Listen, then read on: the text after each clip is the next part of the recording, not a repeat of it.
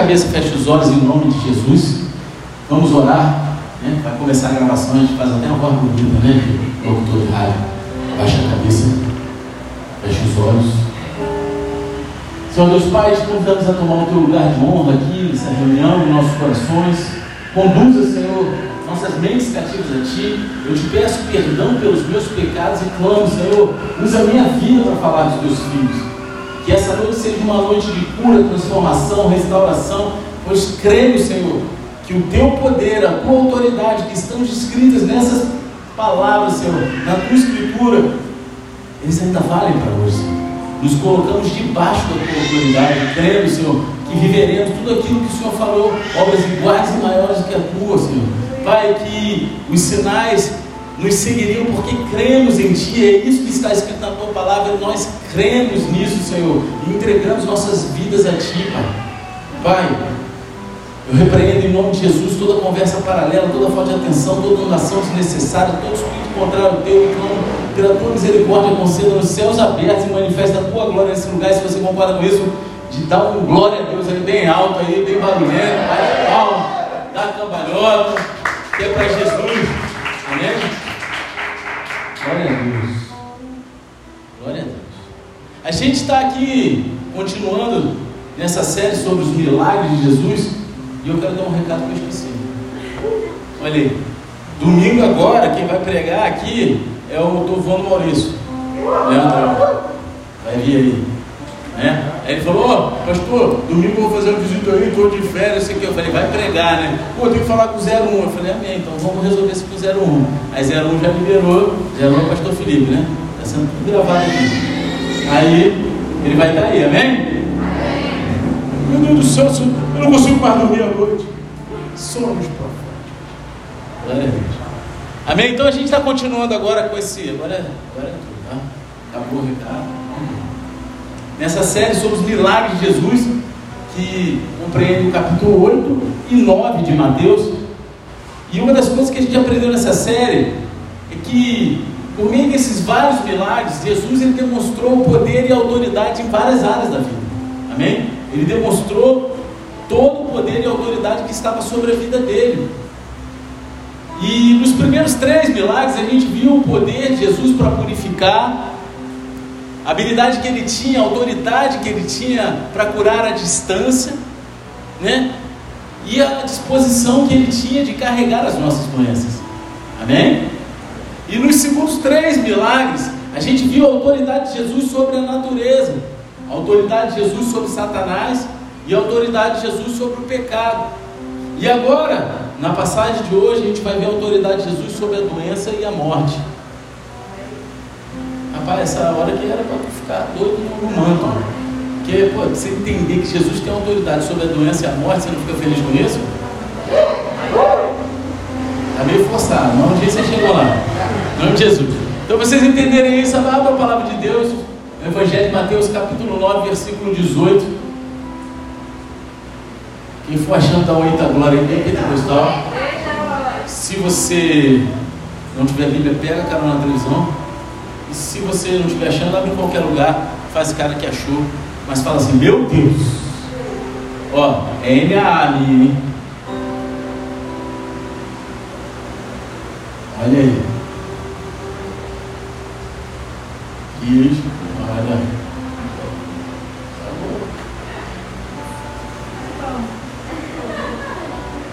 Vai sair de lá triste, vou ter que pedir perdão para ela também. É? Diz assim: enquanto Jesus lhes dizia essas coisas, eis que um chefe da sinagoga, aproximando-se, o adorou e disse: Minha filha morreu agora mesmo, mas venha e pôr a mão sobre ela e ela viverá. E Jesus se levantou e o seguiu juntamente com os seus discípulos. E eis que uma mulher que durante 12 anos vinha sofrendo de uma hemorragia veio por trás de Jesus e tocou na borda da capa dele porque dizia consigo mesmo: se eu apenas tocar na capa dele, ficarei curada. Então Jesus, voltando-se vendo-a, disse: Coragem, filha, a sua fé salvou você. E desde aquele instante a mulher ficou sã. Tendo Jesus chegado à casa do chefe e vendo os tocadores de flauta e o povo em alvoroço, disse: Saiam daqui, porque a menina não está morta, mas dorme, e riam-se dele. Mas quando o povo tinha sido colocado para fora, Jesus entrou, tomou a menina pela mão e ela se levantou. E a notícia deste acontecimento se espalhou por toda aquela terra. Amém? Eu prefiro essa passagem lá no Evangelho de Lucas, tá? Sendo sincero, eu prefiro. Parece que ela é mais detalhada, amém? Eu prefiro, mas como a gente está estudando Mateus, vai em Mateus, amém? Mas eu vou citar em Lucas também, porque pego detalhes que aqui não cita. Lá diz que o nome desse chefe da sinagoga é Jairo, amém? Todos sabem disso. E dois dos maiores obstáculos para a felicidade e o crescimento humano são dois problemas gêmeos chamados de doença e morte. Não é isso? Ou dificuldade que o ser humano tem, ou duas situações para trazer infelicidade, dificultar a nossa felicidade: é a doença e a morte. Você pode imaginar a sua vida como seria sem nenhuma doença ou morte? Você consegue imaginar? Como é que seria a sua vida? Se não houvesse doença, se não houvesse morte. Como seria nunca mais ficar doente? Sabe esse lance de gripe? Dor. Acabou. Ou melhor ainda, nenhum dos seus entes queridos estão doentes ou morrem. Se a morte fosse removida dessa equação, sabe aquela pessoa que você perdeu, que você amava tanto? Ela estaria aqui ainda, né? Seria um mundo diferente, não é verdade? Esse é um mundo completamente diferente. A Bíblia nos ensina que a doença e a morte elas são resultado do pecado. Amém? A doença e a morte, elas são resultado do pecado. E eu já falei sobre isso aqui. Estou falando, se você ficar doente, você morrer porque você pecou e aí você. Não, mas a doença e a morte entraram no mundo através do pecado original. Amém? Amém. Não é isso? Deus, ele criou o mundo. E o pecado trouxe a doença e a morte ao mundo. Deus avisou Adão que se ele desobedecesse, morreria. O salário do pecado é a morte. Toda doença é apenas uma forma de morrer um pouquinho a cada dia. Amém? Já pensaram nisso? E tanta tristeza e sofrimento acontecem todos os dias nesse mundo simplesmente por causa de doenças e mortes. As pessoas descobrem que estão com uma enfermidade, tipo câncer, HIV, de várias outras, e aquilo enche de, de, de uma felicidade, acaba e vira tristeza. Uma pessoa está viva e de repente acontece algum acidente, uma bala perdida, que eu costumo falar de que não existe bala perdida, só achada, né? Porque ela não está perdida, ela achou, ela encontrou um rumo. E aí pronto. É a tristeza e o sofrimento que bate a porta do ser humano. E portanto, que maravilha é que boas novas é saber e proclamar que Jesus ele tem poder e autoridade sobre a doença e a morte. Amém. Ele tem poder e autoridade sobre tudo isso aqui que nos aflige, tudo isso que nos faz sofrer. Jesus ele tem poder e autoridade. Jesus ele começou o seu ministério proclamando que o reino de Deus ele está próximo. A sua missão era mostrar o governo de Deus sobre todas as áreas da vida, especialmente nas áreas afetadas pela queda do homem. Amém? Vocês estão aqui comigo? Rapaz, eu acho que os visitantes são os que mais funcionam no culto, hein? Que hoje só tem os crentes da casa, tá todo mundo parado me olhando. Misericórdia, vou pregar lá do, do, do gabinete. E então, na passagem de hoje, Jesus ele mostra o seu poder sobre esses dois resultados terríveis da queda do homem, que é a doença e a morte. E a passagem de hoje, ela realmente registra dois milagres de Jesus. É dois em uma, né? Tipo aquele shampoo que tem lá no teu banheiro, lá escrito dois em um. A mulherada não gosta dele, porque não presta, então homens não compram. Compra um shampoo de 100 reais e um condicionador de 200. É isso que elas vão ficar felizes. Amém? Não adianta dois em um, não presta nem pra gente, que a gente usa sabão de coco. 3 reais. Não é isso? Ele não, ele com esse cabelo aí, ele não gasta dinheiro. É. É. Quê? Ele usa o teu, né? Misericórdia. Misericórdia. Aí, até me perdi. Ah, eu falei de dois em um.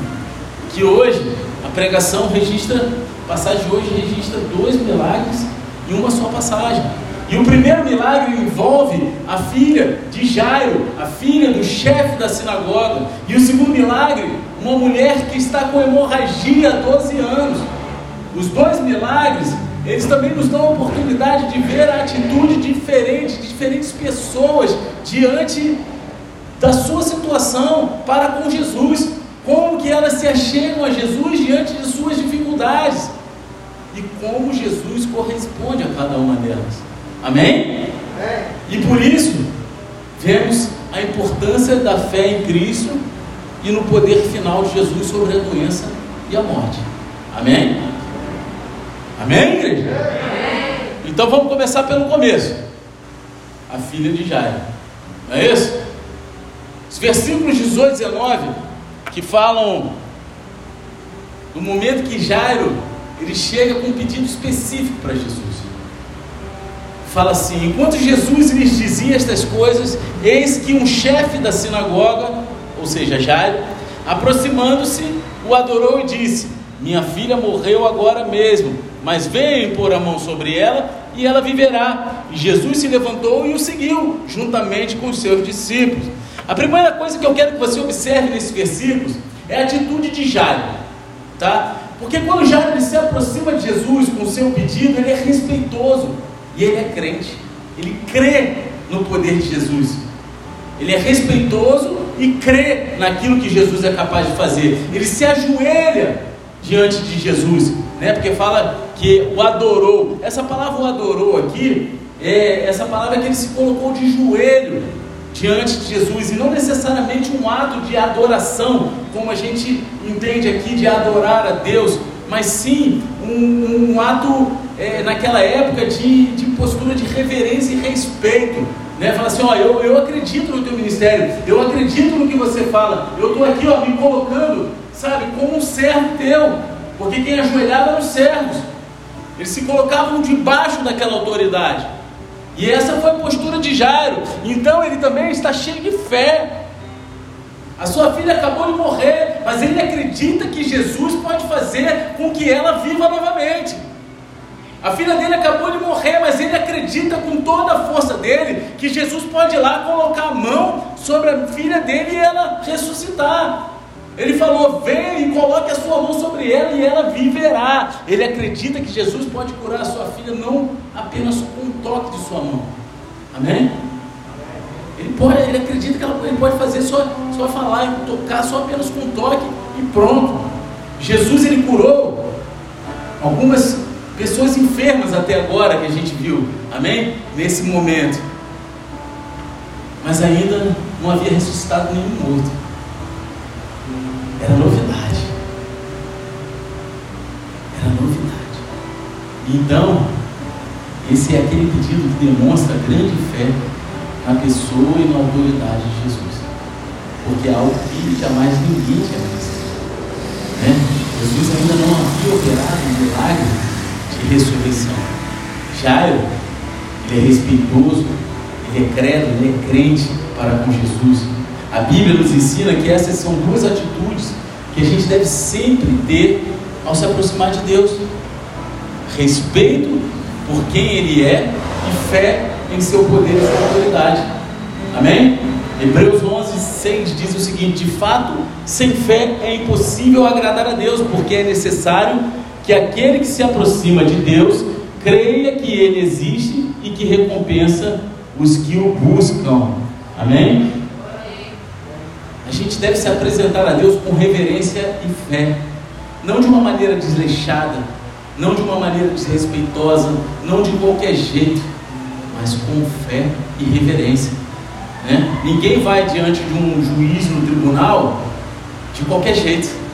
Você se veste bem, você põe um perfume, você vai né, é, é apresentável com a, com a, melhor roupa, se possível, né? Isso, você não vai num casamento esculachado. Né? A gente vai, a gente põe a nossa melhor roupa. gente se apresenta, isso faz parte do contexto de reverência. Você entender a importância daquele. Ah, pastor, mas então no meu quarto eu vou me arrumar. Não, o se arrumar que eu estou falando por fora é você se arrumar por dentro, se organizar por dentro, para você ter reverência. Não é falar com ele de qualquer jeito como você fala com um baleiro de trem. Aí, ô! Presta atenção em Deus! Você tem que ter intimidade com ele, mas não tanto também.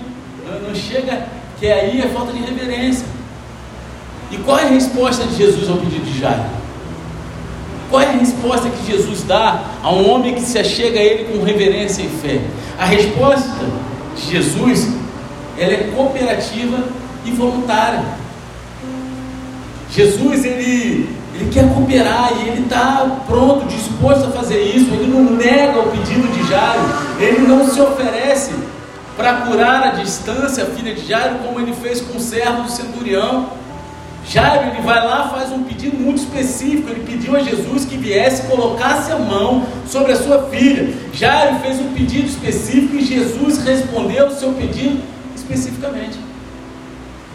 Jesus ele se levantou e foi com ele, assim como seus discípulos também foram juntos. A Bíblia deixa claro que quando se trata de oração, Deus quer que a gente peça. Deus quer que a gente peça. Amém? Ele incentiva a pedir, ele nos convida a pedir. No início do Evangelho de Mateus, Sermão da Montanha, Jesus disse o seguinte: Peçam e lhes será dado, busquem e acharão, batam e a porta será aberta para vocês, pois todo o que pede recebe, o que busca encontra, e a quem bate a porta será aberta. Você está entendendo? Isso aqui é uma chave espiritual de oração, cara. Deus quer que você peça. E quando você se aproxima de Deus com reverência e fé, Deus ouve as suas orações e te responde. Eu não sei qual hora da tua vida você está precisando, que Deus vai lá. Ouse pedir, entra na, presença dele com reverência e fé, não desleixadamente. Coloca lá um padrão, um tempo, se dispõe a buscá-lo de uma forma sobrenatural, de uma forma diferenciada. Porque imagina para aquele homem, chefe da sinagoga, se prostrar diante de Jesus, em forma de respeito, de credulidade no ministério dele, aquilo era uma afronta a tudo que ele cria, porque os fariseus iam cair de pau sobre ele, mas ele não estava nem aí, meu filho, porque ele tinha reverência à pessoa de Jesus, ele sabia quem Jesus era. Você está entendendo? Então não tenha vergonha se você for fazer alguma coisa, você fala que assim, ó, cara, vamos, mas vamos orar aqui primeiro. Vamos orar? Tá ligado? Às vezes você vai fechar um negócio com alguém, aí você ora quietinho, calado, escondido. Ah, agora, vamos, vamos botar Deus nessa parada, vamos orar aqui agora. Você está entendendo? É fé, reverência, é demonstrar que você crê e pedir, pensa, Senhor esteja presente, aqui está na minha família, está no meu emocional. Senhor, Pai, eu amo a Ti, Pai. Eu sei que eu sou mó vacilão, que às vezes eu estou mole, pastor. Mas Deus, me perdoa. Você está entendendo? Você consegue entrar na presença de Deus assim? Às vezes eu fico constrangido, eu venho falo assim, pô, igual sabe um filho que chega no pai rodeando para pedir alguma coisa, mas eu vou lá e peço. Ô meu paizinho, eu sei que pô, sou meio, às vezes no vacilo, mas sabe que eu te amo, né? Tá entendendo? Eu sei que você tem poder para isso. Aí tem vezes que eu apelo, se não é por mim, olha para aquela igreja, olha para minha esposa, mulher de Deus, olha para meus filhos. Mas eu vou com reverência, eu creio que ele pode fazer tenho fé. Amém? Só que antes da gente partir para o que aconteceu com a filha de Jairo, Mateus ele nos fala aqui sobre um segundo milagre que aconteceu no caminho, quando Jesus estava andando para a casa de Jairo. No caminho, Jesus encontra uma mulher que está sangrando há 12 anos. Meu querido, mulher é um bicho estranho, né? Sangra cinco dias todo mês e não morre. Se eu ficar um dia inteiro sangrando, eu morro. Se eu sangrar, porra, morri. A mulher estava 12 anos, meu querido, tu imagina. Tu imagina. Esse pastor é machista, o comentário dele, sou não, tá? Em nome de Jesus. Você que está escutando aí, que aqui na igreja eu sei que todo mundo levou na boa, mas aqui no Spotify vigia. Amém? Versículo 20 ao 22. E eis que uma mulher que durante 12 anos vinha sofrendo de uma hemorragia veio por trás de Jesus e o tocou na borda da capa dele, porque dizia consigo mesmo: Se eu apenas tocar a capa dele, ficarei curada. Então Jesus, voltando-se e vendo-a, disse: Coragem, filha, a sua fé. E desde aquele instante a mulher ficou sã. Cara, essa é uma das passagens que eu mais amo na Bíblia, é uma das que eu amo. Até porque Deus me revelou um negócio que eu não sou a última bolacha do pacote, não, né? O último biscoito do pacote, e nem a última Coca-Cola do deserto, porque ele já revelou isso para outras pessoas também, mas eu nunca tinha visto. E quando Deus me revelou, eu fiquei. E aí você, não vou falar agora, não, só daqui a pouco. Não, eu vou falar, mas é daqui a pouco, tem, tem uma sequência. Amém? E agora eu quero que vocês observem a abordagem dessa mulher. A abordagem dele é completamente diferente da de Jairo, não é verdade? Enquanto Jairo caminhou direto até Jesus com o seu pedido, sendo reverente, se ajoelhando, se colocando diante dele, né, respeitosamente, ela se esgueirou por trás de Jesus e apenas tocou a ponta do seu manto. Ela foi lá, ter rastejando, engatinhando, meu irmão, e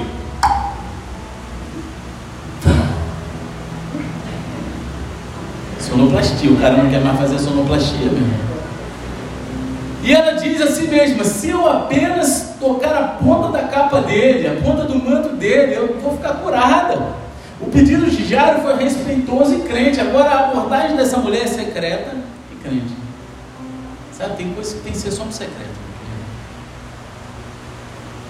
Tem coisas que é só você e Deus. Não tem que ficar abrindo o botão para todo mundo. Tem coisas que a gente tem que aprender a pedir socorro, a conversar, pedir direção, mas tem coisas que é no secreto. Estão entendendo? Porque a mulher era tão tímida e reservada em sua abordagem. Pode haver um monte de razão, não é não? Que a Bíblia não diz. Ela era uma mulher, Jesus era um homem. Talvez ela tenha visto que Jesus estava com pressa, não quis incomodá-lo. Ela não sabia se ele iria parar para ela. Né? Tem um monte de, de situação. Também pode ser que, por ela estar sangrando, isso a tornava impura, e ela talvez não quisesse se tornar alguém impuro, né? tocar em Jesus tornaria impuro, amém? Mas seja qual for o motivo, ela era reservada em sua abordagem, e ela, ela tinha confiança para se aproximar de Jesus daquela forma. E uma coisa eu tenho certeza, ela conhecia o texto de Malaquias 4,12 é isso que, que foi a revelação que Deus me deu alguns anos atrás, e isso chorei. Caraca, Deus é tão lindo. Já preguei sobre isso aqui. Porque assim que ela tocou, Jesus soube.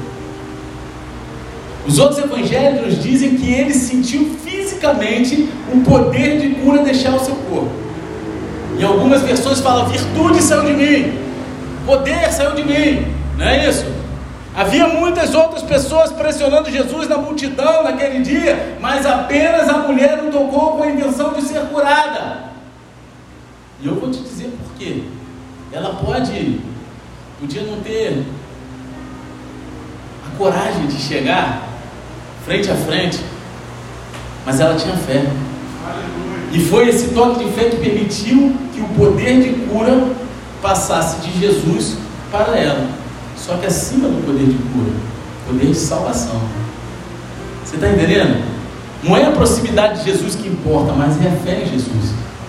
Não simplesmente tocá-lo, mas ser tocado por ele em resposta à sua fé.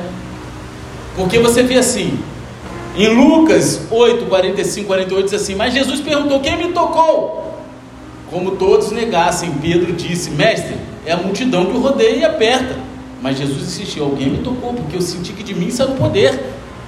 A mulher, vendo que não podia passar desapercebida, aproximou-se trêmula e, prostrando-se diante de Jesus, declarou, à vista de todo o povo, o motivo por que havia tocado nele e como imediatamente tinha sido curado. Então Jesus lhe disse: Filha, a sua fé salvou você, vá em paz.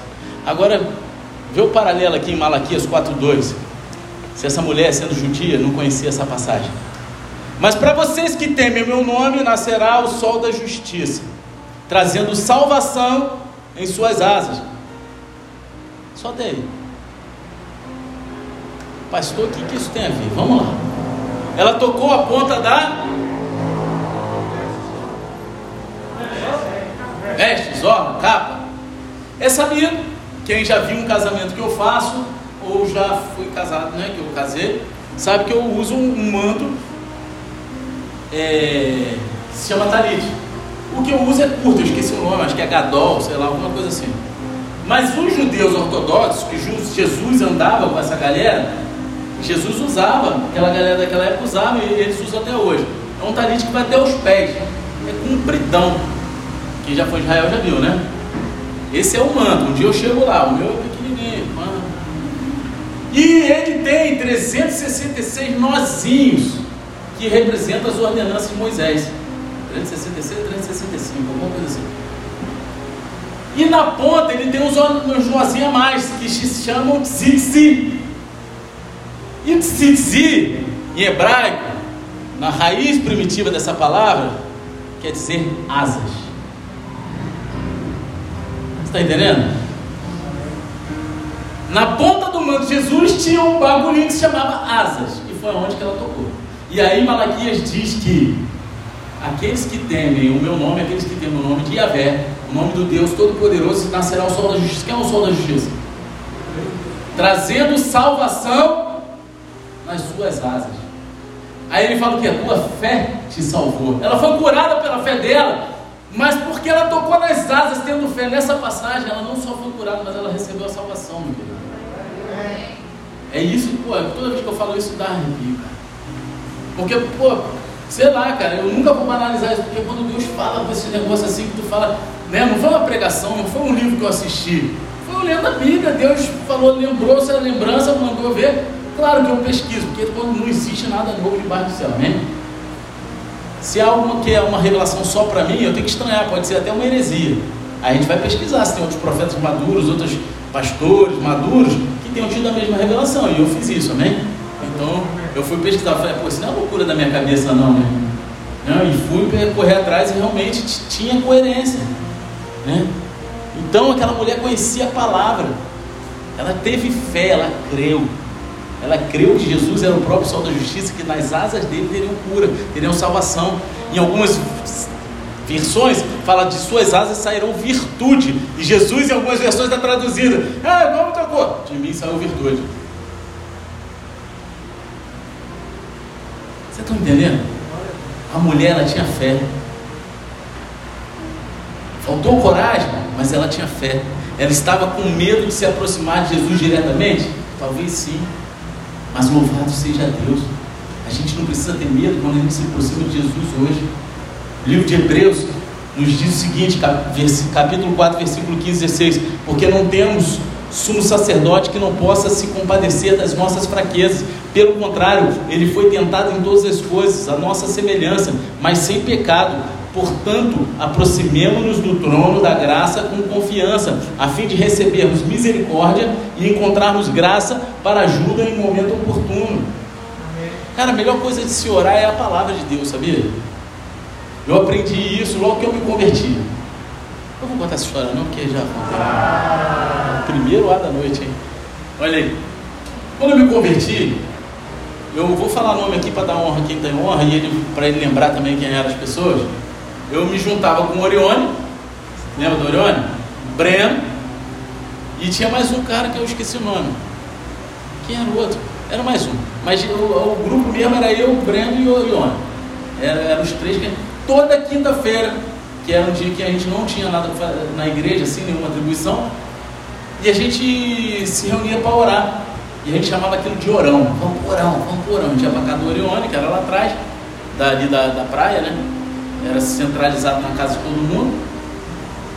Breno morava lá para trás, eu morava para frente do lado da igreja. Então, né, ele era no meio, ali perto do pomar da barra.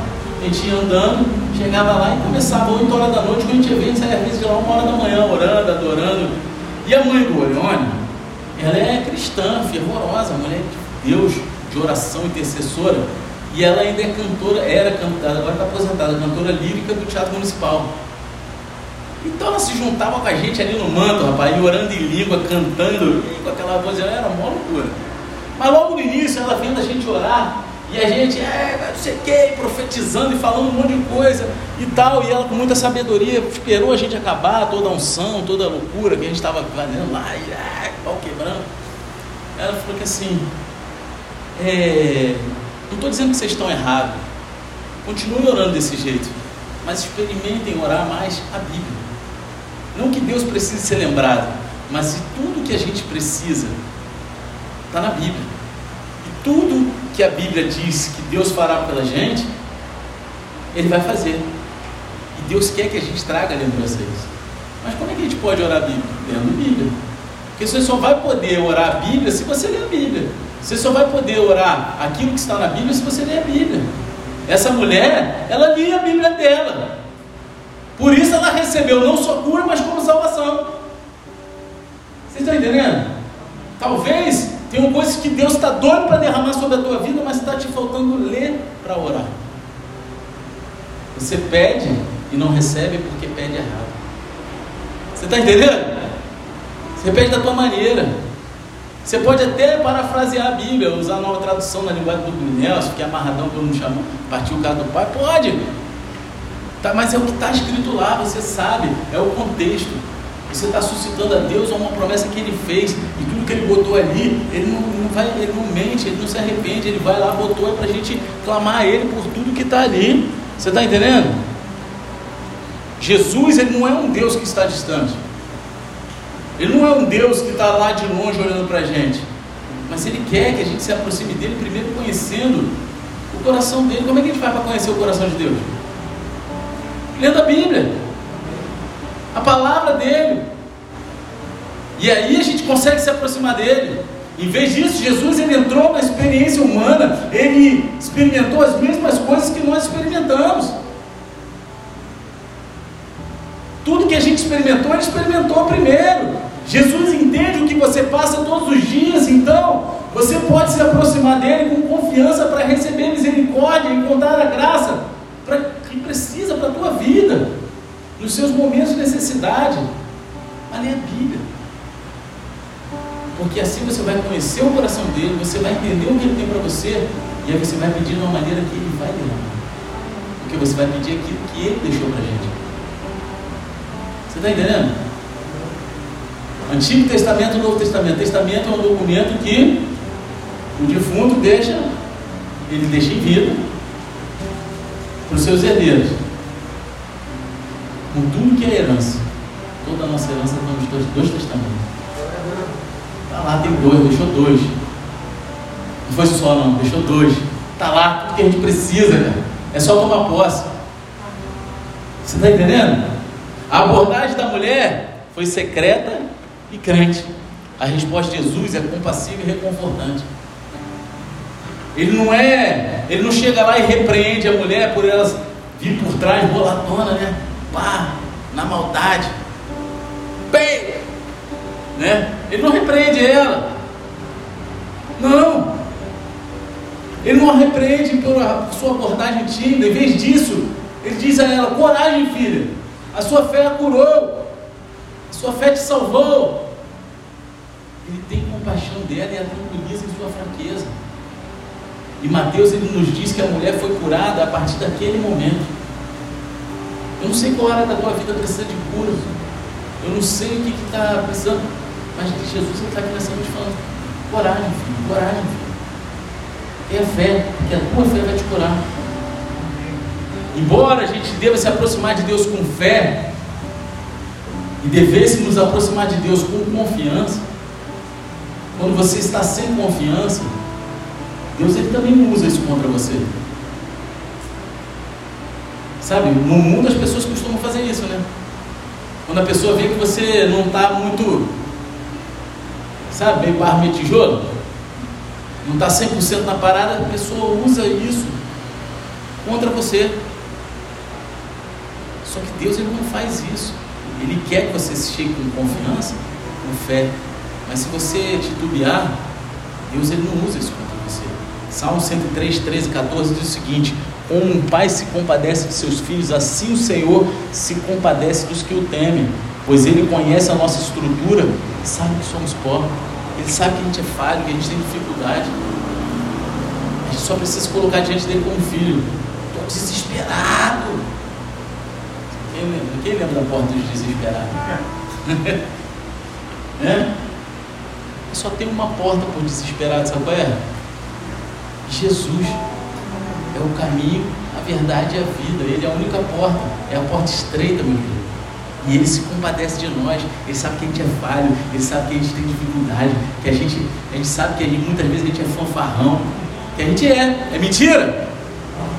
Aí teria que escandalizar, olha o pastor fica falando que foi fanfarrão, que isso, que aquilo. Não sou, cara. É uma luta diária, eu me converto todos os dias. Todos os dias eu conquisto a minha salvação. Todos os dias eu reconquisto a minha salvação. Porque se eu der um mole e morrer, eu vou para o inferno. Não é isso? Eu estou aqui, boladão, tipo Afeganistão, pá, pesadão. Aí, aí, passa a mulher do pandeirão, eu olho. Aí eu, aí eu morro de vinho branco, né? Porque vi o carro vermelho, eu desviei, mas porque eu estava olhando uma mulher, vinho branco e me atropelou. Né? Vinho branco. A chance de eu ir para o inferno é grande, né? Não é? Vocês estão entendendo o que eu estou falando? É um. Então, cara, a gente não pode dar mole. A gente tem que conquistar todos os dias. Se colocar como filho diante do nosso pai, porque ele sabe qual é a nossa estrutura. Quem é pai aqui sabe o que eu estou falando. A gente às vezes fala para os nossos filhos, não faz isso, não faz aquilo, eles dão mole, mas a gente conhece o coração deles, a gente fala com todo amor, todo carinho, e a gente não usa né, é, é aquilo contra ele, muito pelo contrário, a gente tenta usar aquilo a favor dele, para mostrar para ele que ele pode confiar na gente. E é isso que Deus está fazendo o tempo todo. Deus ele conhece a nossa fraqueza, a nossa fragilidade, ele não nos despreza pela nossa fraqueza, mas ele tem compaixão de nós. Entenda isso. Amém? Amém. Mais tarde no Evangelho de Mateus, capítulo 12, versículo 20, Mateus diz o seguinte sobre Jesus. Fala lá: Não esmagará a cana quebrada, nem apagará o pavio que fumega. Mateus está citando uma profecia sobre Jesus de Isaías 42, 3. E a profecia tem a ver com a resposta de Jesus às coisas que são frágeis e fracas. A cana que está citando aqui é um junco, amém? É, própria, é especificamente um junco, um junco machucado, é um junco oco dos pântanos que já está dobrado, quase quebrado. Um pavio fumegante é uma chama que está se extinguindo, sabe? Está no final já, já está acabando. E mais sabe, mais leve suspiro sobre aquele pavio, acabou o fogo, porque está ali, ó, só com fumacinha, a fogo mesmo não tem mais. E você e eu somos o junco quebrado, a gente é o pavio fumegante em nossa fraqueza. Vocês estão entendendo? Mesmo assim, Jesus ele não usa essa fraqueza contra nós. Quando você está no seu ponto de ruptura, sabe? Quando parece que vai, já era deu ruim. Quando você sente que está prestes a ser extinto, Ele amorosamente vem do nosso lado e nos restaura. Porque é na nossa fraqueza que o poder de Deus é aperfeiçoado. Cara. Você está entendendo? Ele tem compaixão de você e tranquiliza com a, sua, com a palavra dele. Ele vem para te tranquilizar. Entendeu? Então, é só buscar no lugar certo. A mulher ficou 12 anos lascada, tinha gasto, gasto todo o dinheiro dela com os médicos, né? Não lembro qual evangelho diz isso, mas tem, né? Amém ou não? Estou falando mentira? Vocês têm que ler a Bíblia, hein? Se eu estiver falando mentira. Parece que ela foi aí em umas clínicas sinistras, né? Ah, os médicos boladão de Israel. Trouxeram até uns caras de Dubai, né? Mas não deu certo, mano. gastou muito.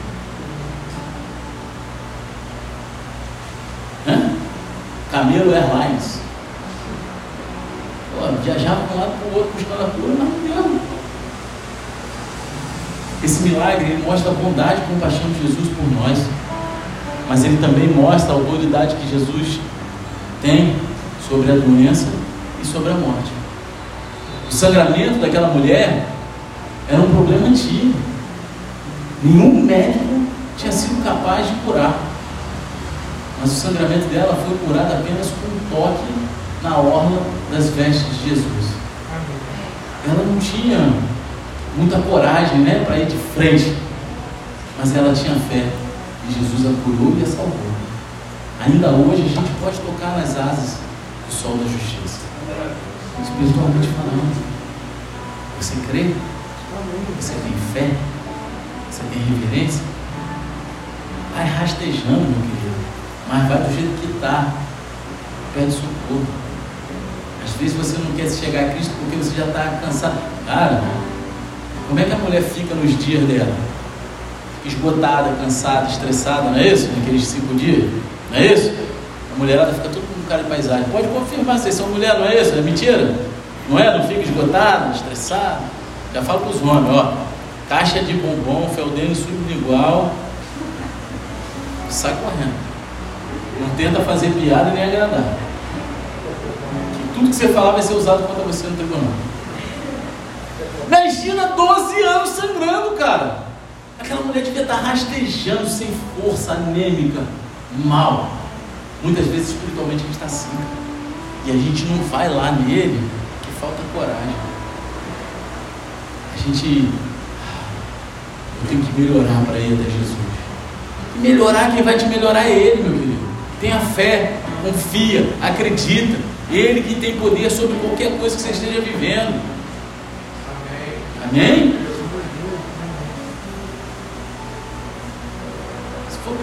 dele, ele faz nascer cabelo na careca. Olha aí, pouca gente teve fé nisso, hein? Mas é verdade. Se tiver propósito nisso, é que eu sei que não tem propósito nenhum. Ah, vai glorificar Deus no meu cabelo. Para mim isso não faz diferença, cara. Mas se for propósito de Deus, ele vai fazer. Sabe, se for propósito para ganhar mais vidas, que o propósito de Deus é alcançar corações. Amém? Amém. E agora para a gente terminar. Ah, vocês estão doidos para ir embora comer a pizza que eu servo? Tem comida francesa lá na tua casa hoje? Restou de um tempo? Restou de um tempo? Né? Restou de um tempo. É, então, ah, é comida francesa. Ou então a chinesa, né? Que é yakisoba. Yakisoba. Né?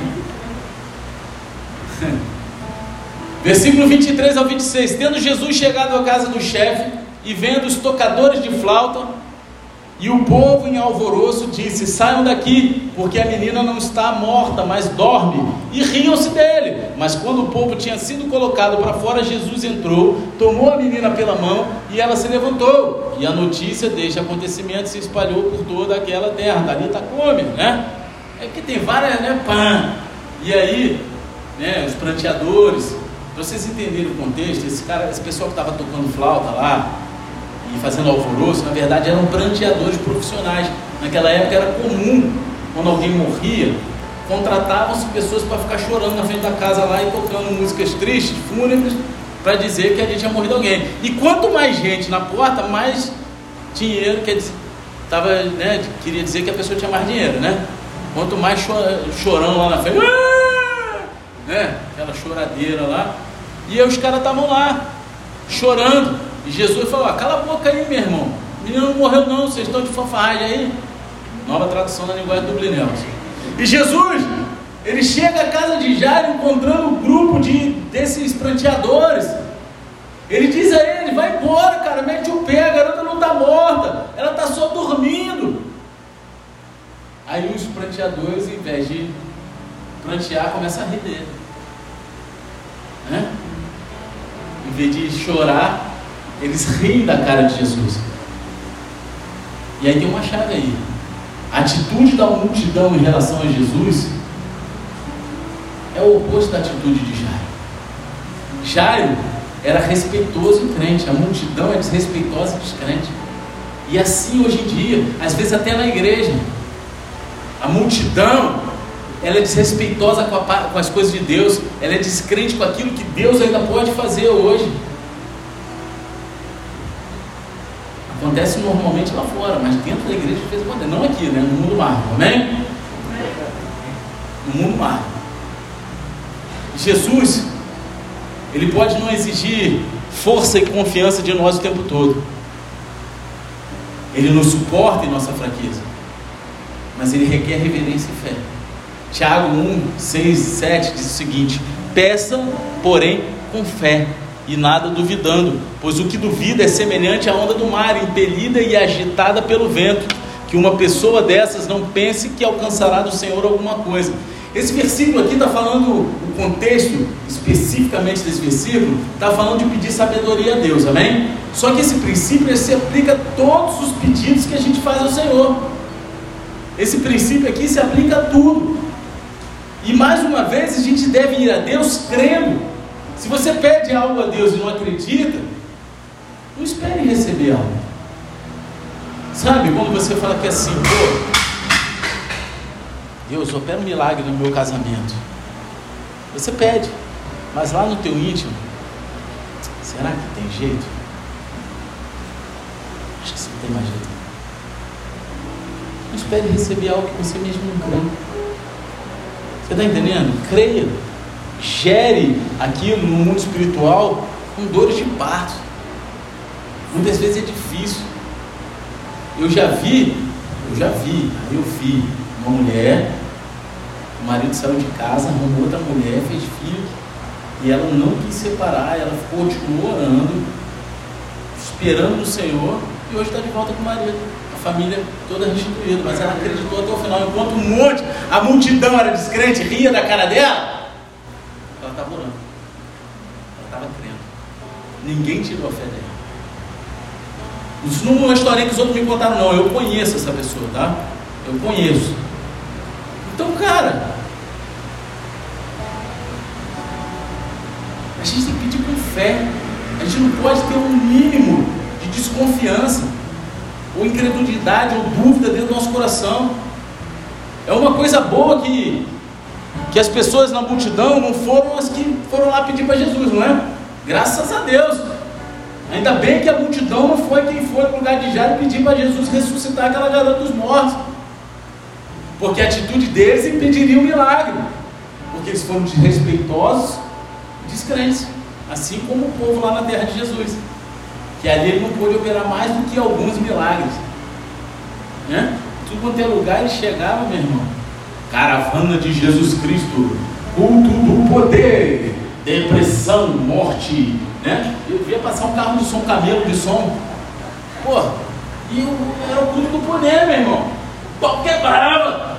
Só que lá na terra dele a galera foi descrente, foi incrédulo. Ele não pôde operar os milagres que foram anunciados no camelo. Não pôde. Você está entendendo? E muitas vezes na nossa vida acontece isso. Deus está vindo com autoridade e poder sobre a gente, mas a gente duvida. Estou tanto tempo sofrendo disso, será que ele vai dar jeito? Já deu, cara, acredita! Começa a agradecer de antemão, gera aqui no mundo espiritual para tomar posse no físico. Porque o físico é um reflexo do espiritual. Você está entendendo? A resposta de Jesus à, à multidão é uma resposta de autoridade e misteriosa, né? Porque se não tiver mistério, não é de crente, né, meu? Tem que ter um mistério. Né? Em primeiro lugar, ele se encarrega da situação. Ele os coloca para fora da casa, meu irmão. Mete o pé. Entendeu? Ele não permite que os incrédulos testemunhem o milagre está prestes a acontecer. Ele não permite. Cara, se você não acredita, você não pode participar disso aqui. Você está entendendo? Por isso que a igreja tem que ser um corpo em concordância, porque se houver discordância, a gente não conquista. Concordância, discordância é ruptura de coração, é coração quebrado, afastado. Enquanto concordar é concórdia, é com o coração, é união de coração. Você está entendendo? Muitas vezes, 99,999%, as bênçãos, as curas não são liberadas por porque o pastor está em pecado ou está de vacilação? Porque a igreja não crê. A igreja não tem fé. A igreja não confia que aquilo pode acontecer, porque eu não faço nada. Eu só libero aquilo que está na Bíblia. O pastor que vem aqui, ele só libera. Se você vem, ah, por que, estão em congresso? É porque a tua expectativa quando vai para o congresso é a mesma que tu vem para o culto aqui? Ah, não é mesmo. Não é. Por quê? Ah, porque eu não sou profeta Kevin, eu não sou pastor de Gama, né? eu não sou um cara de renome, nem quero ser. Eu quero ser o Fernando. Servo do Senhor, que Deus me use naquilo que Ele achar por bem Você está entendendo? Mas e a tua expectativa está em mim? Está no pastor de no apóstolo Rima? São homens de Deus. Mas aí se não for eles, não vai? Você está entendendo? Os caras não acreditaram em Jesus não receberam.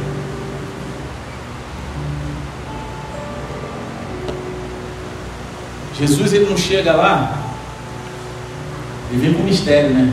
Ele não vem falando assim, ó, fica na tua aí que eu vou ressuscitar a parada aqui. Ele veio no mistério, falou assim, ó, fica tranquilinho, mete o pé, que a garota ela não está morta não, ela ela está só dormindo.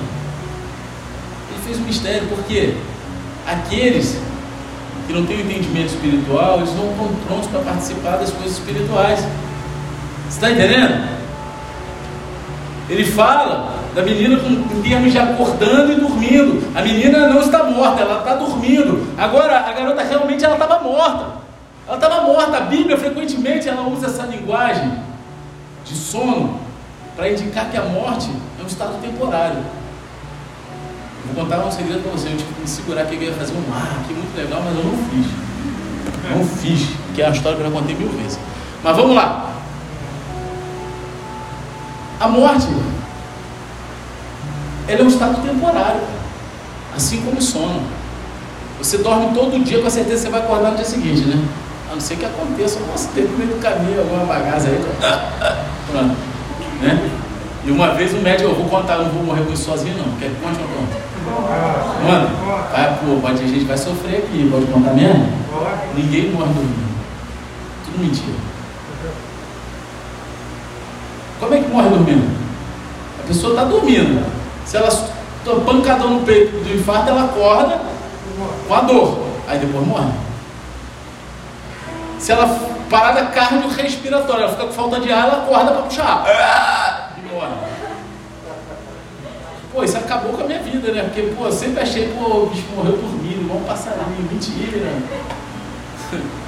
Só que, cara, a morte é um estado temporário. A gente está acostumado a pensar na morte como algo final, um ponto final da nossa vida, mas a Bíblia diz que quando você morre, crendo em Jesus, o seu corpo está apenas dormindo. E a melhor coisa sobre dormir foi aquilo que eu falei aqui: você se deita e você sabe que vai levantar de novo. E quando Cristo voltar, Ele vai chamar os nossos corpos à sepultura, e nossos corpos ressuscitarão fico imaginando o barulhinho dos ossos, igual no Ezequiel, né? Ah, profetiza, filho do homem, vai nos ossos secos. E aí crescendo os bagulho, meu irmão, os corpos. Só eu viajo nisso? Eu fico imaginando, rapaz. Sabe aquele maluco que, que morreram, crente em Cristo, jogaram no mar, jogaram no mar, mataram, desovaram meu irmão. O cara era crente. Rapaz, velho, aqueles ossinhos saindo tudo do mar, subindo. Né? É isso, cara. Sabe? A morte é, um, é, um, é algo temporário, é um estado temporário. Então, porque Jesus vem à multidão e diz, e, e diz ali que ah, ela não está morta, ela só dorme. Por que, que ele foi misterioso com eles? Eu já falei aqui. Ao longo dos evangelhos, a gente aprende que Jesus ele fala claramente àqueles que acreditam, mas ele fala em mistérios e parábolas com aqueles que não acreditam. Por exemplo, a gente encontra uma conversa entre Jesus e seus discípulos em Mateus 13, versículo 10, que diz o seguinte: Então os discípulos se aproximaram de Jesus e lhe perguntaram: Por que o Senhor fala com eles por meio de parábolas? Ao que Jesus respondeu: Porque a vocês é dado conhecer o mistério do reino de, dos céus, mas aqueles isso não é concedido, pois ao que tem, mais será dado, e terá em abundância, mas ao que não tem, até o que tem lhe será tirado. Por isso falo com eles por meio de parábolas, porque vendo não veem, e ouvindo não ouvem nem entendem. A palavra de Deus ela é clara como o dia para aqueles que acreditam. Vai no mundo chegar a chamar um cara de varão. Aí, varão. O cara vai olhar para você, meu irmão, que história é essa? Aí você vai falar sobre santidade. Meu querido, a gente não namora, a gente ora e marca a data de casamento, não fica de mãozinha dada, de beijinho na boca, não fica. Sabe por quê? Porque liga em cima esquenta embaixo, igual ferro de passar. Tá ligado? Pô, tu vai falar isso por causa do Murilo, tu é chabinho, meu irmão. Hã? Qual é? Se bem que hoje em dia não tem mais isso, né? O cara fica até feliz, né? Porque misericórdia. Vamos processar. Está entendendo? Aquilo que é espiritual, não dá para falar com qualquer um. Aqueles que acreditam, eles conseguem entender, mas aqueles que não creem, parece que é tudo um mistério. A verdade está escurecida nas mentes deles, na mente deles. A fé é que leva a gente ao entendimento de que a gente deve se aproximar de Deus com uma atitude de fé, se a gente quiser entender a palavra. Não é isso? Essa atitude de fé. Se você quer entender a palavra, tem que buscar com fé, com entendimento, ler a palavra.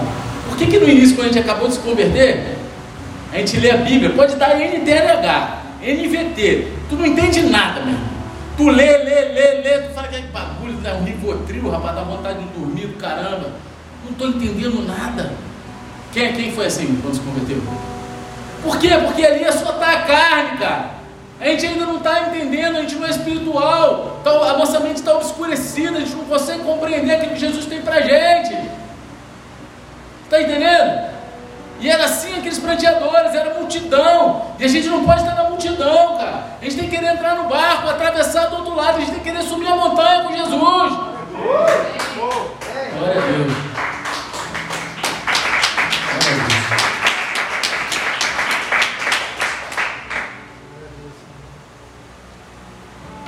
Mateus ele nos conta que Jesus ele pegou a garota morta pela mão e ela se levantou. Né? Em outras passagens diz que é Talita come, né? Que ele falou Talita Não é isso? E esse milagre nos mostra a autoridade de Jesus até mesmo sobre a morte. Jesus fez exatamente o que Jairo pediu para ele. Exatamente o que Jairo acreditava que ele poderia fazer. Exatamente. Jairo disse a Jesus no início da passagem: Minha filha morreu agora mesmo, mas venha impor a mão sobre ela e ela viverá. Jesus entrou, pegou a menina e ela se levantou.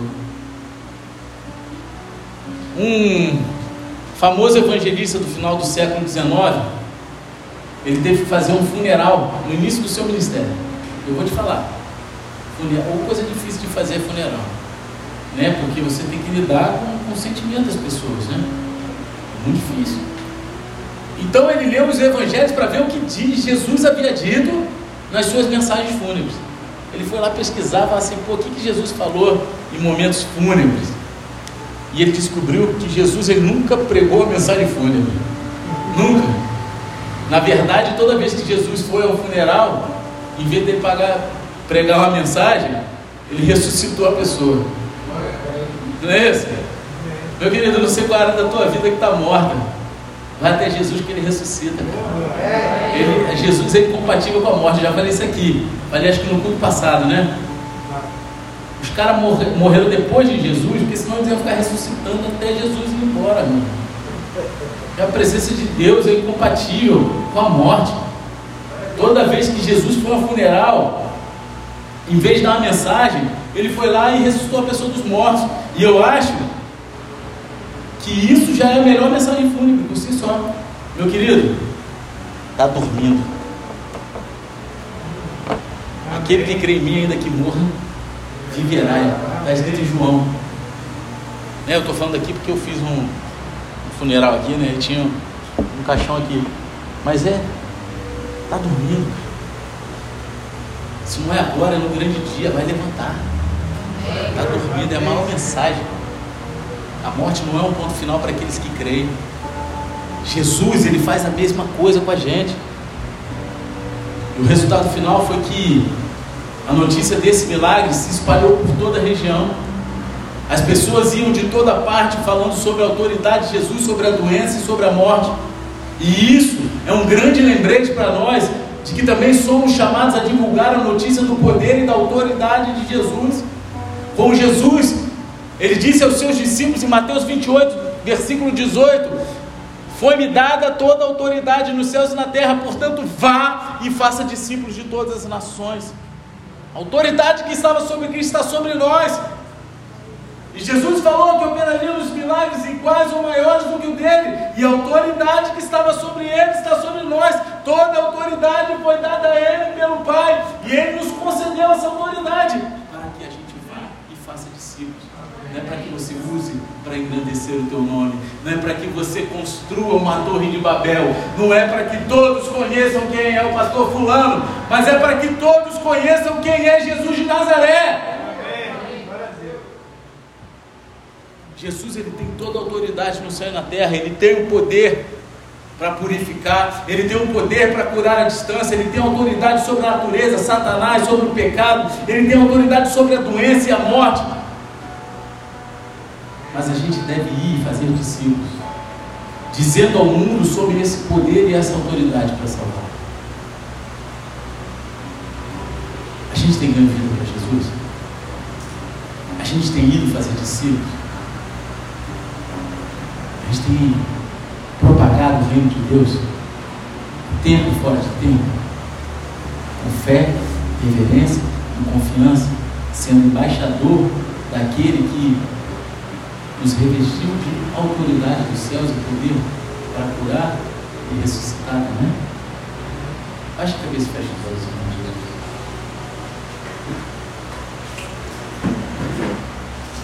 Esses dois milagres eles estão interligados. E juntos eles nos mostram a autoridade de Jesus sobre a doença e a morte. Jesus, ele mostrou a sua autoridade sobre as doenças, curando pessoas quando ninguém mais podia fazer. Quando ninguém mais podia curar, Jesus veio e operou a cura.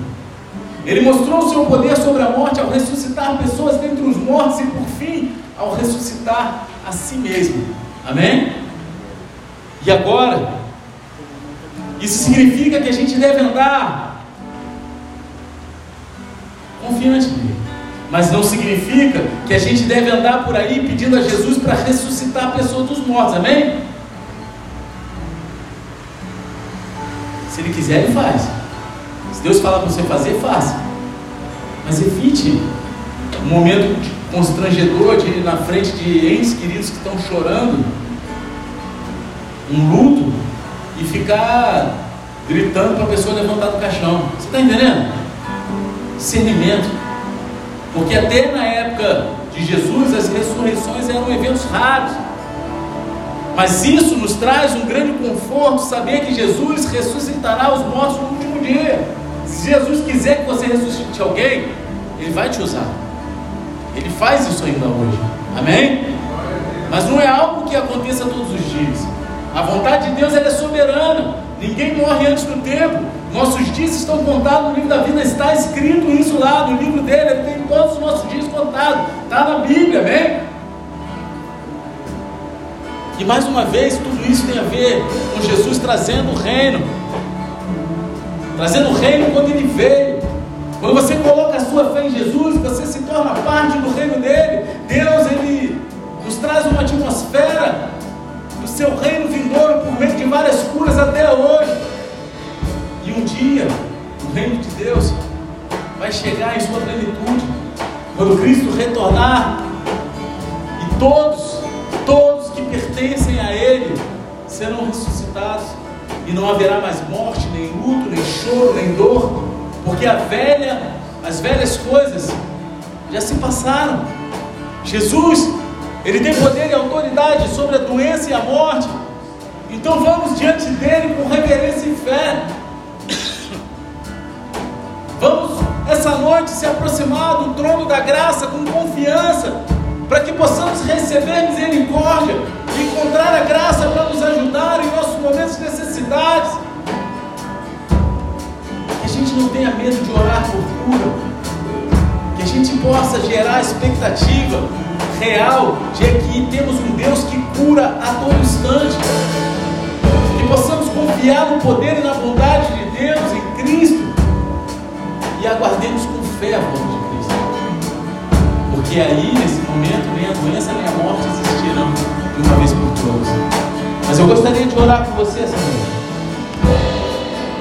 Eu quero orar com você. Que você precisa levantar no teu lugar, com reverência e fé, para receber cura. Assim como aquela mulher fez crendo que das asas do sol da justiça sairiam virtude, cura, salvação. Você precisa de cura para a tua alma, para o teu coração. Você precisa de cura física, talvez. Mas tem que ter fé. Tem pessoas aqui com um emocional quebrado.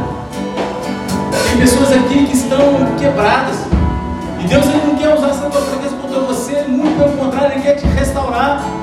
Se você sabe que essa palavra foi com você, ele quer ressuscitar todas as áreas da tua vida. E Ele pode fazer isso. Não sou eu que vou tocar, não é um diabo que vai tocar em você que vai acontecer. Mas é a tua fé e a tua confiança de levantar do teu lugar e vir até aqui à frente. E se você sabe que essa palavra é você, levanta do teu lugar e vem até aqui. Sai do teu lugar.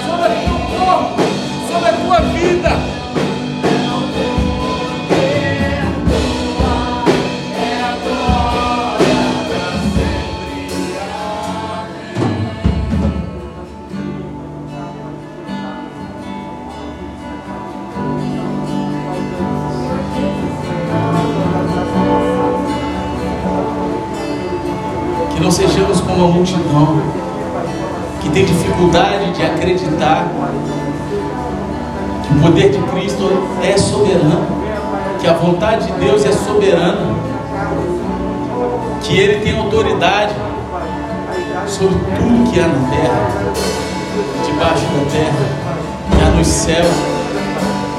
Ele é o Rei dos Reis, Senhor dos Senhores.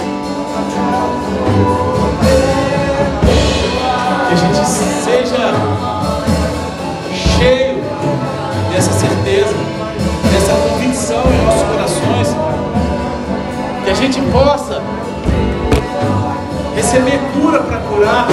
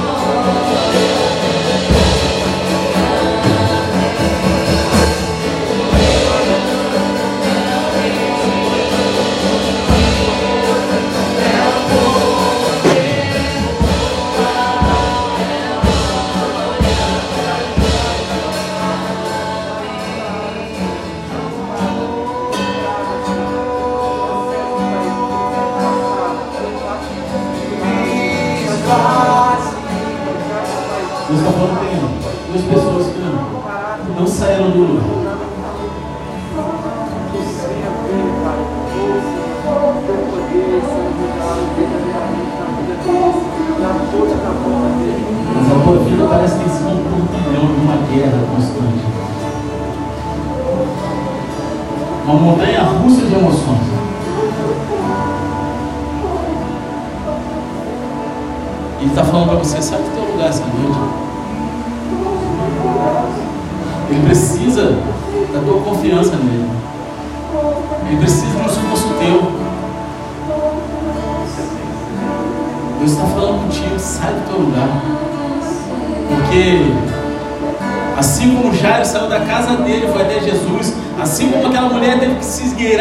da multidão. Você vai ter que sair do teu lugar essa noite. Você depois daqui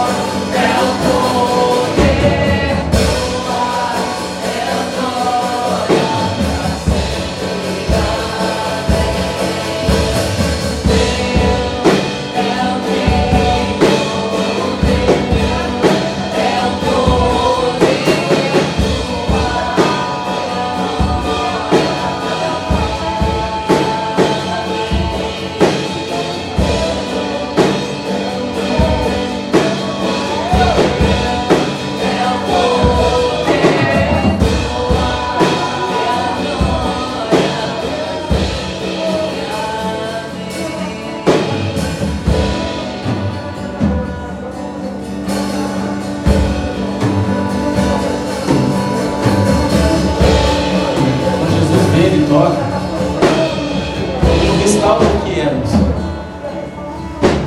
Ele nos restaura a original fábrica.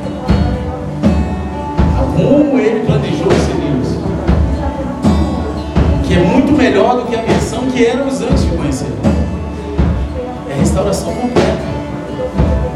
A gente precisa participar desse processo. A gente precisa se render. A gente precisa ter fé.